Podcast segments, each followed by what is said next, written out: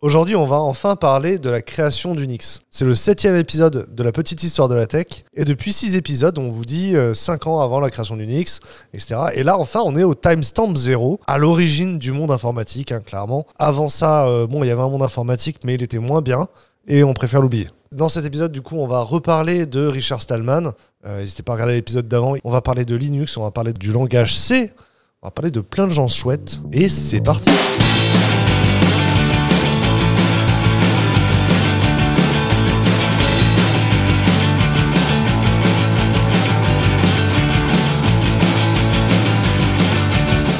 L'histoire, elle commence en 1969 avec Ken Thompson, qui travaille à l'époque dans les laboratoires de Bell, Bell Labs. Et il développe un jeu vidéo qui s'appelle Space Travel. C'est une simulation de voyage dans l'espace. Donc au milieu de l'écran, on a notre vaisseau spatial, et c'est écrit à côté euh, quelle est la planète qui est en train de l'attirer, et il y a du coup la force de gravité, et on doit essayer de voyager de planète en planète. Par exemple, si on va, veut atterrir sur euh, le satellite qui est à côté de Mars, bah faut faire un backflip autour de Mars. C'est rigolo. C'est rigolo. Mais attention, parce que si on décroche de la gravité, on sort du système solaire, on reviendra plus jamais. On a perdu. Le jeu d'ailleurs donnait pas de game over, juste euh, te laisser ton module qui partait dans l'espace. Du coup, à tout moment dans le jeu, on a ce- cet indicateur de gravité et c'est assez important parce qu'il est euh, avec une précision flottante. Il y a euh, des chiffres après la virgule tout simplement. Et les flottants, c'est important dans l'histoire. Du coup, Ken Thompson, il fait partie avec Dennis Ritchie à l'époque d'une équipe qui s'appelle Multix. C'est pas vraiment une équipe qui crée un système d'exploitation, c'est plus une espèce de projet de coopération. Le but de ce projet de coopération, c'est de faire émerger un système d'exploitation dit multi-utilisateur. C'est un peu un enjeu à l'époque de ces vieilles machines. Ils ont un peu ce qui est le top de l'époque, ils ont un GE 645. Alors un GE, c'est un mainframe. C'est vraiment un ordinateur qui prend une pièce entière, d'accord? On s'y connecte à distance depuis un terminal. Les mainframes, faut bien imaginer qu'à l'époque, c'était vraiment cette idée-là. L'ordinateur, il est dans une pièce distante. Et nous, quand on a notre clavier, souris, écran, c'est juste un terminal qui nous permet d'utiliser l'ordinateur dans lequel il y a le CPU, le processeur, la RAM, etc. Alors, ce GE 645 qui tourne un système d'exploitation qui s'appelle le GECOS, Geckos. Et euh, c'est déjà un système d'exploitation euh, où il y a la notion de temps partagé et de batch de tâches. Donc en fait, les terminals, ils peuvent être ouverts à plusieurs en même temps et euh, donner des tâches que passer des commandes et elles vont être euh, mises dans une queue et exécutées l'une après l'autre. Et donc ils vont réimplémenter Space Travel sur cette machine-là. Bon, ils n'auront plus l'interface graphique avec les lignes blanches, etc. Et ils devront taper une commande et attendre que la machine l'exécute, donc c'est un peu moins temps réel. Mais ils peuvent jouer à plusieurs vaisseaux qui se déplacent dans le système solaire voire jouer sur un seul vaisseau et chacun essaie de piloter, un peu comme les gens sur Twitch là qui jouent à Pokémon avec le chat quoi. Et bah du coup c'est aussi chiant d'ailleurs parce que bah c'est pas très facile de piloter en ligne de commande. Et ça fonctionne bien parce que le GECOS il supporte le calcul des flottants. Ça c'est important. Et du coup il y a une restructuration dans le département et donc le, le GE 645 il va changer de département et il va se retrouver à être géré par une sorte de service informatique qui installe dessus un logiciel de gestion des coûts. Et le service informatique, si vous voulez, ils vont expliquer aux développeurs que leur jeu, là, euh, chaque session, chaque partie, elle coûte 50 à 75 dollars et c'est plus possible. En fait, c'est encore un, c'est encore sysadmin qui empêche les devs de s'amuser, quoi. C'est classical shit. Mais Thompson et Ritchie, ils ont repéré que dans le département d'à côté, ils ont un mini computer qui s'appelle le PDP-7. Et alors, mini computer, faut imaginer que euh, il y a un clavier, une souris, un écran, parce qu'il a une super interface graphique, ce, ce mini computer. Mais par contre, en face, il y a vraiment une armoire à glace. C'est un ordinateur qui est plus grand que le frigo d'INSAF. C'est vrai. C'est vrai. Elle est d'accord.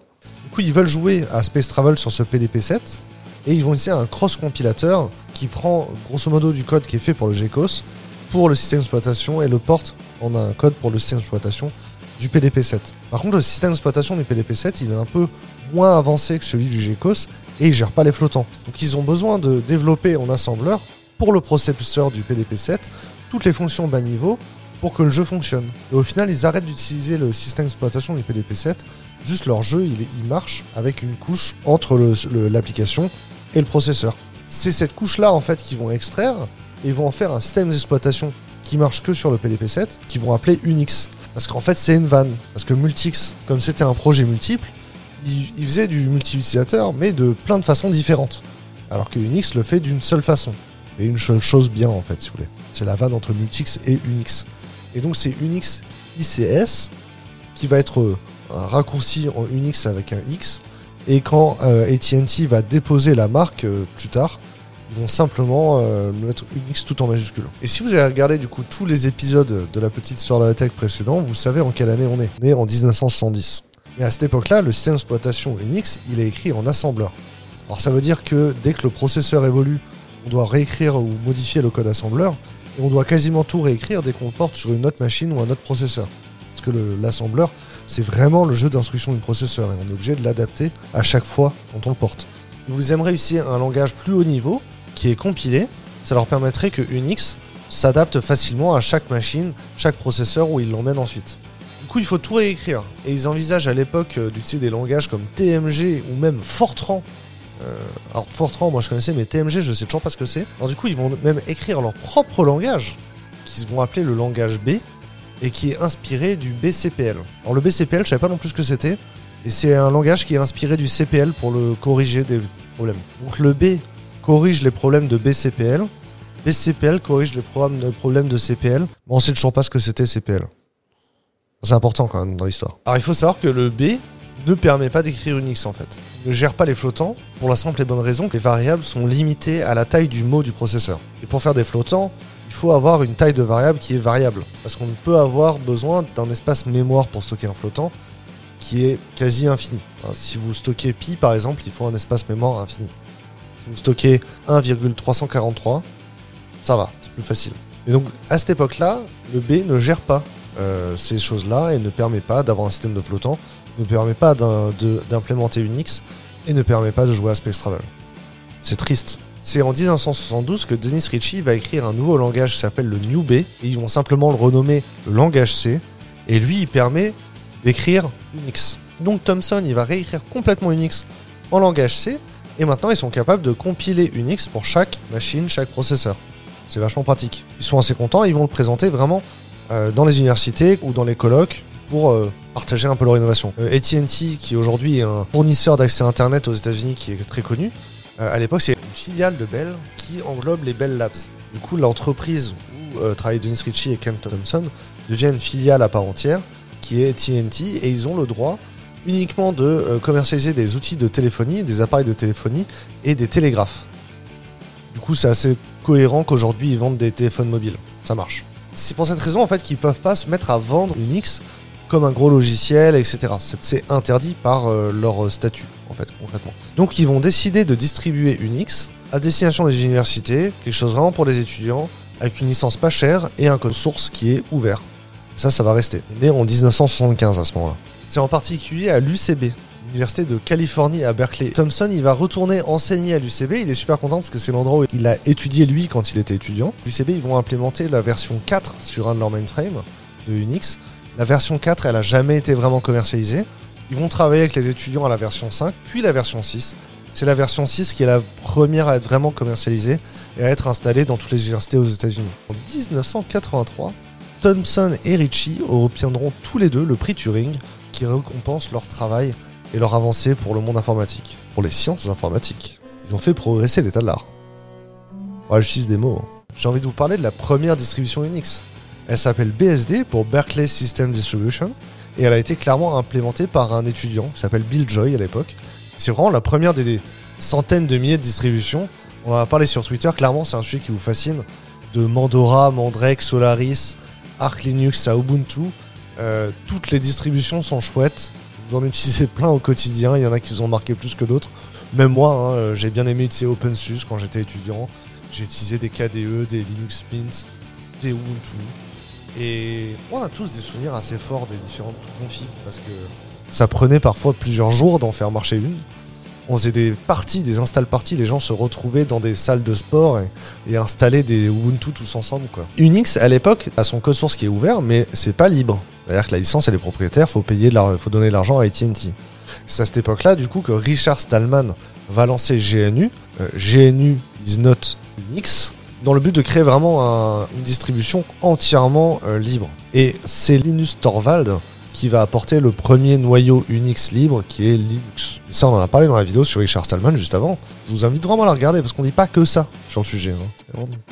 pas un gentil. Apple va même abandonner son système d'exploitation propriétaire à l'époque et faire une euh, version forqué de BSD qui contient notamment euh, un micro-noyau qui s'appelait à l'époque Mac, M-A-C-H. Et eux, leur propre noyau, celui qu'ils vont créer, ils vont l'appeler XANU pour X is not Unix. Les acronymes récursifs anti-Unix, euh, souvent, sont des systèmes Unix très drôles. Voilà, c'est important de le comprendre. Et du coup, le Mac OS X est devenu Mac OS et le système d'exploitation qu'il y a aujourd'hui dans les Mac et même dans les iPhones est toujours un système Unix qui est un fork de BSD à l'époque. D'ailleurs, Android, dès ses premières versions, est basé sur le noyau Linux. Et encore aujourd'hui, les nouvelles versions majeures d'Android sont rythmées par les sorties des noyaux Linux qui sortent. Et Linux, on va même le retrouver dans des voitures, par exemple. Mais c'est facile de l'embarquer finalement en Linux parce que c'est très petit, très compact. C'est pas obligé que ça fonctionne sur un mainframe. Ça fonctionne très bien dans une voiture, dans un smartphone, dans une montre, probablement. Et donc c'est euh, Space Travel, un jeu de voyage dans l'espace qui est à l'origine de la création de Unix, de Android, de iOS, de macOS et de tout plein de systèmes que vous utilisez aujourd'hui au quotidien. Moi, je trouve ça cool. Bon, on a vu dans ce premier chapitre que euh, Space Travel, c'est un jeu vidéo qui a donné envie aux informaticiens d'implémenter beaucoup de choses et ça a permis beaucoup d'innovations qui sont utiles à tous aujourd'hui. Ce que je veux dire, c'est que les jeux vidéo dans l'histoire de l'informatique, c'est plus qu'un précurseur. C'est vraiment quelque chose de compétitif qui incite les informaticiens à donner le meilleur de leur machine. Bref, le jeu vidéo pousse l'informatique à donner le meilleur d'elle-même, quoi. À l'époque, même euh, au tout début, euh, le jeu vidéo permettait de démontrer les compétences, les capacités d'une machine. On pense à Pong ou à Tennis for Two par exemple. Le jeu vidéo a en fait euh, beaucoup servi à démocratiser des technologies ou à les rendre au goût du jour. L'écran tactile par exemple, c'est devenu hyper populaire en 2007 avec l'iPhone, mais concrètement la Nintendo DS en avait déjà en 2004. D'ailleurs, je l'ai complètement bousillé en jouant à Metroid. Un jeu et la console était foutue. Et bien sûr, l'écran tactile existait avant Nintendo. Hein. On pense à l'IBM Simon, qui avait déjà ça en 1994. Et pourtant, c'est Nintendo qui va rendre populaire ou grand public l'écran tactile. La VR aussi, ça c'est intéressant, parce que Nintendo avait déjà eu aussi un jeu en VR qui pour le coup n'avait pas marché du tout. Hein. Euh, c'était assez désagréable de l'utiliser et ça n'a pas du tout rencontré le système commercial. Mais euh, les Oculus Rift, euh, les HTC Vive qui marchent aujourd'hui, leur usage principal aujourd'hui c'est les jeux vidéo. Et bien avant le métaverse, c'est le jeu vidéo qui fait vendre des casques de VR aujourd'hui, quoi. Et le porno aussi. J'aimerais bien parler de l'écran OLED aussi, parce que sur la PS Vita, il y avait un écran OLED, et maintenant nos smartphones ont quasiment tous des écrans OLED. Mais à l'époque, il y avait des télé OLED et personne n'en achetait, quoi. Hein. C'était pas intéressant du tout. C'était en 2011 la PS Vita. J'ai envie de vous parler du CD, mais aussi du DVD, et aujourd'hui du Blu-ray, bien sûr. Parce que c'est vraiment euh, des supports, des technologies qui ont été démocratisées par le jeu vidéo. D'ailleurs, pour ça que Sony investit autant dans les consoles de jeux PlayStation, parce que clairement, au prix où ils les vendent, c'est pas rentable, c'est voir des prix cassés. Un lecteur de Blu-ray à l'époque de la sortie de la PS3, ça coûtait 1000 euros et la PS3 était vendue à 600 euros et en millions d'exemplaires. Il y en avait dans tous les salons. C'était impossible pour les concurrents de Sony d'imposer leur standard qui s'appelait à l'époque le HD DVD. Bon, bah, du coup, le Blu-ray euh, s'est installé. Et le CD, ça a été la même chose. Moi, je me rappelle, j'avais un Mega Drive 2 et eh ben, ils ont inventé le Mega CD qui était plus gros que le Mega Drive 2 et il y avait Sonic CD dessus. Et en vrai, euh, les Sonic qu'il y avait en cassette, c'était aussi bien que le Sonic CD. Ah, quoi que le Sonic CD, il était en 3D quand même. Bref, euh, c'était un sujet un peu plus léger et pourtant un épisode important de l'histoire de l'informatique. J'espère qu'on vous a intéressé autour de ce sujet. Puis aussi, on voulait montrer que le jeu vidéo, c'était pas juste euh, des gens qui jouent au foot avec des voitures, quoi. C'est pas uniquement des gens qui jouent à des pay to win sur leur smartphone. Hein n'est-ce pas, les joueurs de Diablo 1 J'espère que vous aurez aimé cette vidéo. Euh, pensez à liker cette vidéo pour que les gens aient envie de la regarder. Et dites-moi en commentaire euh, quelle est la distribution Linux qui vous a marqué. Est-ce que vous, êtes, vous avez participé à une install party par exemple? J'ai envie de savoir votre histoire en rapport avec Linux. Racontez ça en commentaire. Pensez à vous abonner à la chaîne parce que c'est sûrement pas la dernière vidéo qu'on va publier. Et si ce sujet vous a intéressé, je pense que vous aimerez les prochains sujets. Parce que c'était cool?